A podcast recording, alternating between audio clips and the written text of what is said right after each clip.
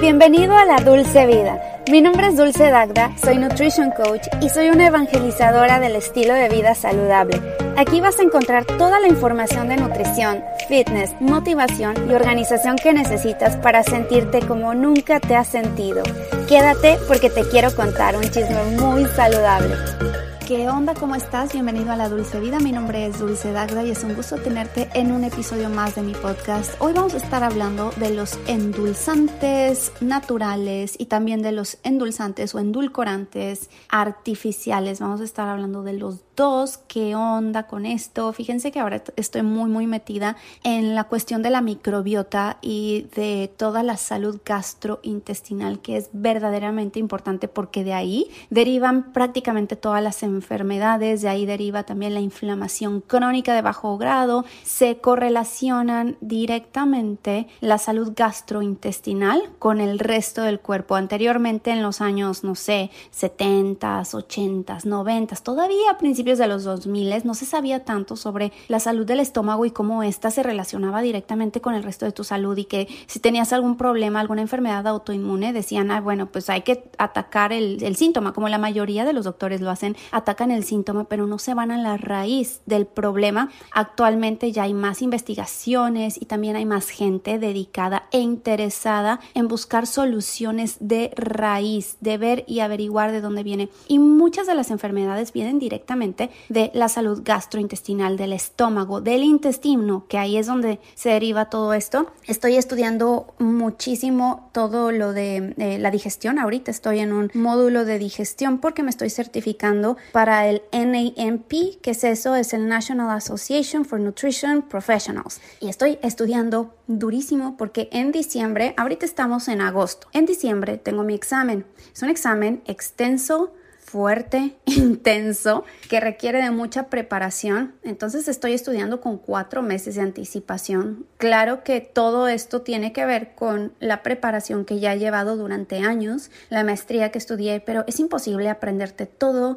aprender toda la anatomía, y las funciones de cada parte del cuerpo. Entonces ahorita estoy en el módulo de la digestión, es extensísimo, pero estoy reaprendiendo muchas cosas y aprendiendo cosas que no me, que, que yo no tenía idea y que son verdaderamente interesantes. Entonces me voy a enfocar mucho últimamente en toda la salud gastrointestinal. De hecho te cuento que en YouTube, porque tengo un canal de YouTube, Subí un video de cómo yo curé mi gastritis a través de varios factores, varios pasos que fui llevando a cabo, también incorporando probióticos, los probióticos con los que más, o más bien los probióticos que mejor me han caído, son unos que se llaman Flore. Tengo un descuento siempre para la audiencia, pero siempre que digo tengo un descuento es que no me estén patrocinando. Ha habido veces que sí me patrocinan y por cierto, que tiene de malo que te patrocinen? O sea, son marcas en las que yo creo y hay gente que dice que tú solamente quieres vender, no es eso. O sea, más bien, si estas marcas confían en mí y yo confío en ellos, ¿por qué no también sacar un poco de ventaja económica? No, nadie está peleado con sus finanzas, ¿verdad? Pero bueno, estos de Flores solamente me dan un descuento para la audiencia. A mí me regalan los probióticos para mí y con eso me doy por bien servida porque me han servido impresionantemente. Parte entonces de ese protocolo fueron los probióticos, pero no fue lo único que hice. Ahí viene todo en YouTube por si gustas escucharlo y también hablo de mi protocolo, me parece que son dos episodios atrás de este, donde platico de qué fue o cuál fue la dieta exactita que yo llevé a cabo durante dos meses para curar mi gastritis, pero este protocolo no necesariamente te va a servir a ti. Hay que analizar tu caso. Por eso, si necesitas ayuda profesional, con mucho gusto yo te puedo apoyar, pero hay que analizarlo. Hace poquito alguien me buscó y quería una consulta gratuita conmigo de 15 minutos porque doy consultas gratuitas y digo, bueno, son 15 minutos donde podemos platicar. realmente el objetivo de esa consulta no es que yo te solucione la vida en 15 minutos, es más bien escuchar cuál es tu problema y ver si yo te puedo ayudar, puedo darte una solución a largo plazo. No en 15 minutos. Podemos platicar, analizar tu caso, decir qué estudios te tengo que mandar a hacer y organizarte y diseñarte un plan y un protocolo específico para ti. Pero no te puedo solucionar todo o darte la solución en una consulta gratuita de 15 minutos. Es simplemente para ver si podemos trabajar juntos. Prefiero aclararlo antes de que vengas con ciertas expectativas y que te vayas con decepciones, ¿ok? Y parte de esta situación de lo del estómago debe de involucrar la parte de el azúcar, pero no nada más es el azúcar, sino con lo que endulzamos la comida. Los endulzantes en los alimentos sabemos que están en todas partes, están en el pan, en el refresco y no nada más son azúcar, azúcar, azúcar como la conocemos blanco, es los endulzantes artificiales y naturales de ambas partes y están en el pan, en las sodas, en el yogur, en muchos alimentos y bebidas que estamos consumiendo todos los días. Sin embargo, la mayoría de nosotros aceptamos consumir estos endulcorantes porque creemos que son seguros y después de todo, pues si están en los productos que nos rodean y aprobados para el consumo por la FDA, decimos, ah, no hay problema, los podemos consumir, pero no estamos dándonos cuenta qué es lo que está haciendo en nuestro organismo, principalmente en nuestro intestino. Y nos han hecho creer que los endulcorantes artificiales, como los de los refrescos de dieta, son entre comillas saludables y que los endulcorantes naturales como la miel, el jarabe de, arce, miel de maple, el agave no lo son debido a su alto contenido de fructosa y hay algo de cierto en ello, pero no hay certeza de que los endulcorantes artificiales son más saludables. O sea, vamos a ver eso. Y hay que pensar, hay que ponernos a investigar y también hay que dudar de las fuentes y hay que dudar de quién nos está diciendo eso. La verdad es que no todo es blanco y negro. ¿Sabías tú que los endulcorantes pueden tener un impacto en la salud de tu intestino? Pues sí, los endulcorantes en los alimentos, que te digo que están en todas partes y que los comemos a diario, nos pueden estar dañando. Pero vamos a ir paso a paso, empezando por el azúcar, el azúcar tal cual lo conocemos. ¿Qué es el azúcar? El azúcar es el término común para lo que los científicos le llaman sacarosa. Es un compuesto que está hecho de dos azúcares simples, es glucosa y fructosa, que es el azúcar de la fruta, la fructosa. Es simplemente el azúcar que tú vas y compras en la tienda, en el supermercado. Generalmente se procesa a partir de la caña de azúcar o también de la remolacha, que es el betabel que le llamamos en México, remolacha en otros países. Pero todas las plantas contienen azúcar de hecho aunque en años más recientes los estadounidenses estamos consumiendo menos azúcar per se, todavía se consumen más de 300% de la ingesta diaria recomendada, 300%. Y los científicos han observado una correlación positiva entre la obesidad y el consumo excesivo de azúcar. La investigación también ha demostrado que el consumo excesivo de este componente, de este azúcar, puede provocar disbiosis, que es un desequilibrio en la microbiota y promover la inflamación. Otros riesgos desagradables para la salud asociados con el consumo excesivo de azúcar incluyen daño dental, pues te salen caries, enfermedades cardiovasculares, la diabetes por supuestísimo y de la diabetes se generan otras enfermedades, el hígado graso, la cirrosis, eh, que no es alcohólica, la demencia, al Alzheimer hoy en día se le conoce como diabetes tipo 3. Pero en sí, la glucosa como tal no es el enemigo, no es nada más el único, no es la glucosa, es que de hecho los mamíferos dependemos en gran medida de la glucosa. Sí, así como suena, es la principal fuente de energía para nuestros cerebros. Entonces, ¿cómo podemos equilibrar nuestro gusto por lo dulce, la salud del cerebro y las posibles desventajas de consumir demasiada azúcar? Y el problema es que no es, les digo, la glucosa como tal, porque en los carbohidratos encontramos la glucosa. En los carbohidratos fibrosos también encontramos algo de glucosa. En los carbohidratos complejos, en cierta cantidad podemos tolerarlos y de hecho el ser humano, el cuerpo humano los necesita, pero en la cantidad dependiendo de cada persona, la actividad física, su edad, su todo. Nuestro cuerpo no está diseñado para tolerar el azúcar concentrada en altas cantidades. Ahí es la gran diferencia. Y muchas personas han recurrido a decir, ah, no importa, pues no, no, no tengo que comer azúcar. Bueno, voy por los sustitutos de azúcar artificiales para frenar el consumo de azúcar. Sin embargo, puede tener un impacto muy negativo en la microbiota, así que vamos por la segunda parte, que son los endulcorantes artificiales. Estos incluyen compuestos derivados de plantas y sintéticos que brindan dulzura con poco o ningún valor calórico. Los endulcorantes, actualmente aprobados para su uso como aditivos alimentarios o generalmente reconocidos como seguros, entre comillas, por la FDA, son sacarina, sacralosa, acesulfamo K, el neotamo y los extractos, por ejemplo, extracto de stevia, extracto de fruto de monje, eh, son diferentes a la hoja de stevia, por ejemplo, que sí es natural, o el fruto del monje, que sí es natural, pero los extractos se consideran artificiales. Otra clase de endulcorantes artificiales también incluyen los alcoholes de azúcar o los polialcoholes derivados del azúcar. Estos compuestos son un poco menos dulces o bastante menos dulces, sin embargo, contienen menos calorías y evitan que los niveles de glucosa en sangre se disparen y no contribuyan a la formación de caries. Si bien se utilizan varios alcoholes de azúcar diferentes en una variedad de alimentos, algunos de los alcoholes de azúcar más comunes son isomaltosa, maltitol, lactitol y xilitol y hay otros, erititrol, por ejemplo.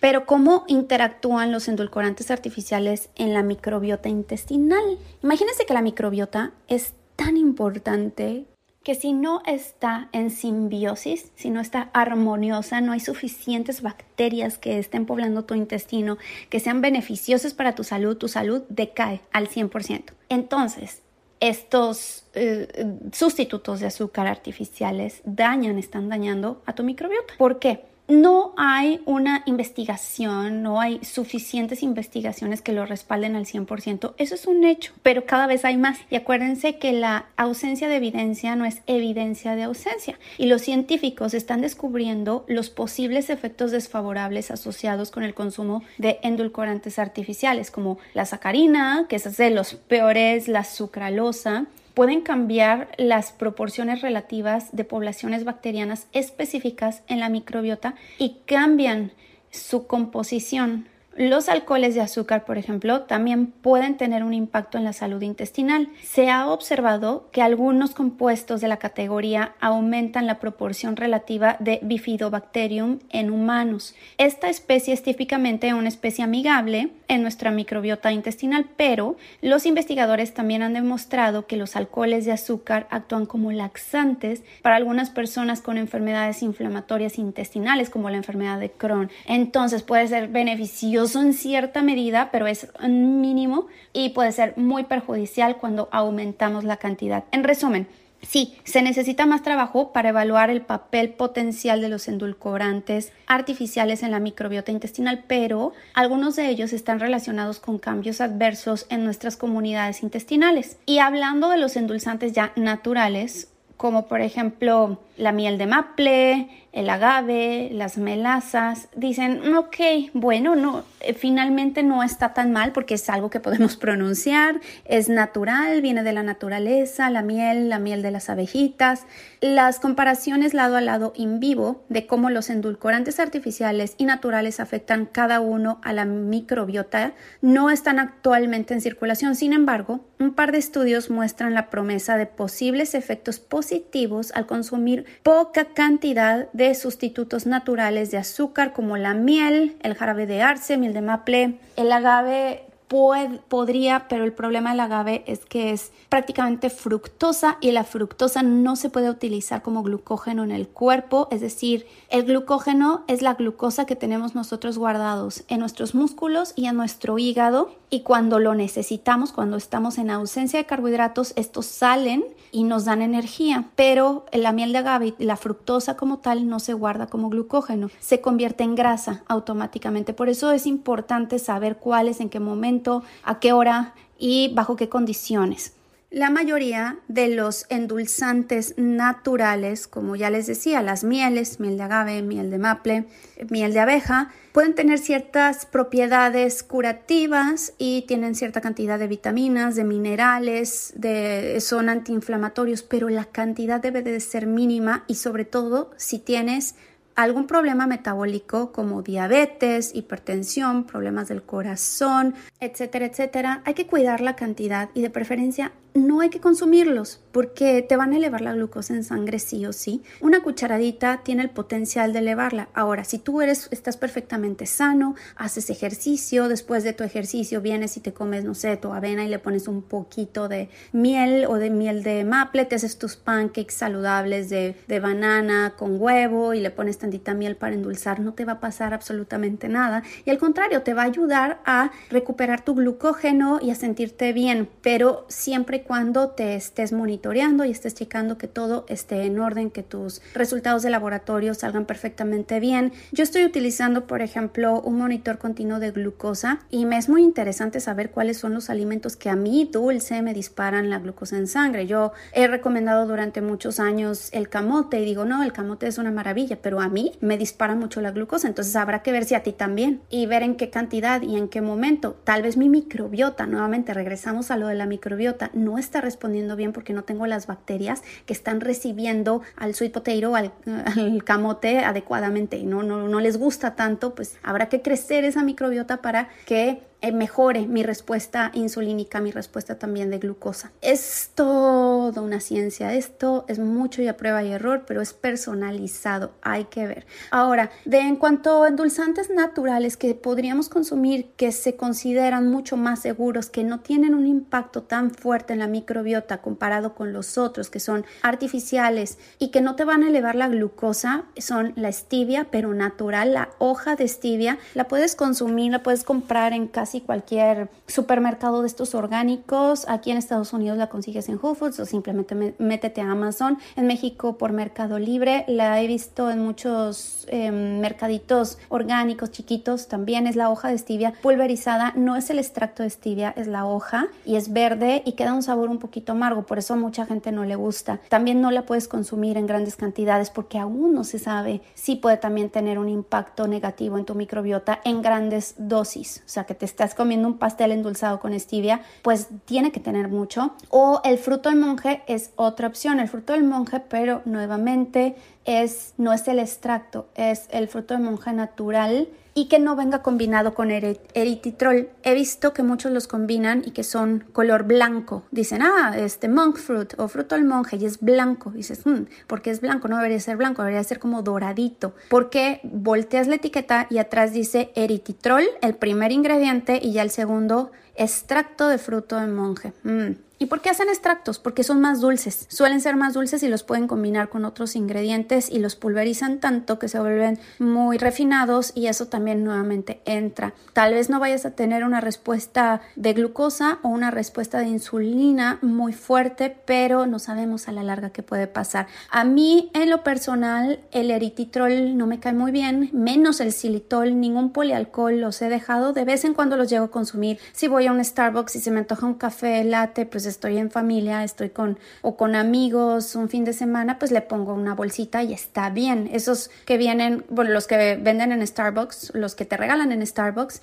hay eh, sucralosa, que es el, ¿cómo se llama? Splenda, o también están estos que se llaman Mother Earth, o la verdad es que no me acuerdo del nombre, pero es eritritol con stevia o con fruto del monje. Bueno, te lo tomas y ya está, una vez. O te, te, tomas un sobrecito durante todo el día y tu estómago está perfectamente bien. Pero si tú tienes desbalances, disbiosis microbiana en tu intestino, pues vele bajando o simplemente quítalo por una temporada. No necesitamos de lo dulce. Esto es algo completamente biológico de supervivencia. El ser humano desea esa parte dulce y se nos antojan las cosas dulces porque es muy calórico, porque tiene muchas calorías porque tiene mucha energía. Nos dan, las cosas dulces nos dan energía y eso se va a guardar en forma de grasa para que cuando venga el invierno y no podamos ir a cazar, pues viviendo en el paleolítico y seguimos manteniendo el mismo cuerpo, podamos acudir a esas reservas de grasa y no nos muramos de hambre. Pero ya no estamos en el paleolítico y desafortunadamente tenemos acceso a esa comida 24 horas, 7 días a la semana. Hay que ser más inteligentes y ganarle a la biología. Bueno, espero que haya sido de ayuda de alguna forma, que te haya servido este episodio del podcast. La mejor forma de apoyarme es compartiéndolo con algún amigo, con un familiar, con alguien que sepas que le va a servir, que le va a beneficiar si a ti te dejó algo, por favor compártelo. Sígueme a través de mi Instagram que es Dulce Dagda y de mi canal de YouTube Dulce Dagda Nutrition Coach o Dulce Piel y Nutrición. Actualmente estoy aceptando clientes nuevos, por si te interesa, tengo tres plazas abiertas, solamente trabajo con 10 clientes al mes y también tengo dos cursos en mi página que es Dulce Dagda Nutrición, Dulce Dagda Nutrición. Vete a la parte de cursos y ahí verás los cursos que estoy ofreciendo que son mucho más accesibles al público, más económicos y también los paquetes para una consulta personalizada. Cuídate mucho y nos escuchamos la próxima semana. Bye.